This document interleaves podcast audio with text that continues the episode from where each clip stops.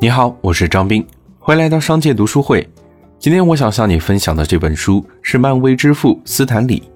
在《牧羊少年奇幻之旅》中，少年曾经得到过一句谏言：没有一颗心会因追求梦想而受伤。当你真心渴望某样东西时，整个宇宙都会联合起来帮助你完成。可能很多人觉得这句话只是一句鸡汤，但实际上，梦想的力量往往超乎想象。十四岁的丹麦男孩怀揣着作家的梦想来到哥本哈根，在一次次被拒绝之后，他没有放弃，最终以童话作家的身份成为了万千儿童心中的偶像。他就是安徒生。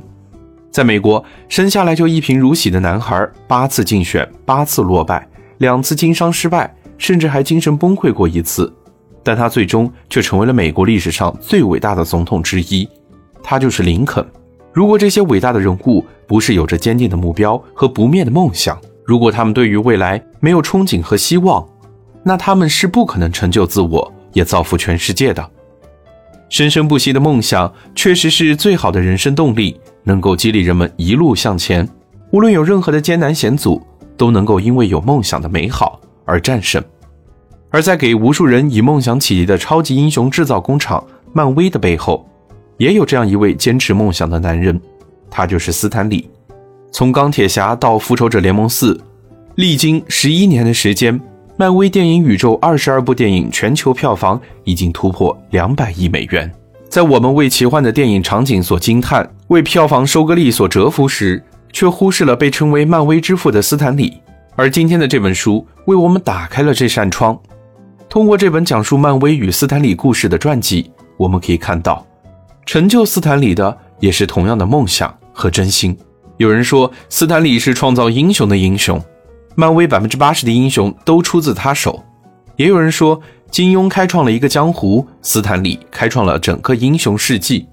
但开创者并不是一帆风顺，在职业生涯的早期，因当时漫画中暴力情节对青少年犯罪的影响，斯坦李甚至想过放弃工作。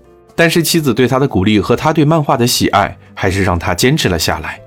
他开始解锁思想，从改变英雄形象开始，带动了美国动漫的转型和重塑。他笔下的英雄人物有血有肉，异于常人又同于常人。比如蜘蛛侠的害羞和腼腆，绿巨人的暴脾气，这些英雄人物的形象改变深入人心，并且获得了一次次成功。漫威英雄形象的转型从斯坦李开始。被众人所熟知喜爱的英雄形象，也是出自于他。斯坦李被称为漫威之父，实至名归。斯坦李的故事又再一次验证了一个真理：如果某件事情你觉得是好的，你想要做，对你来说是有意义的，你要去尝试。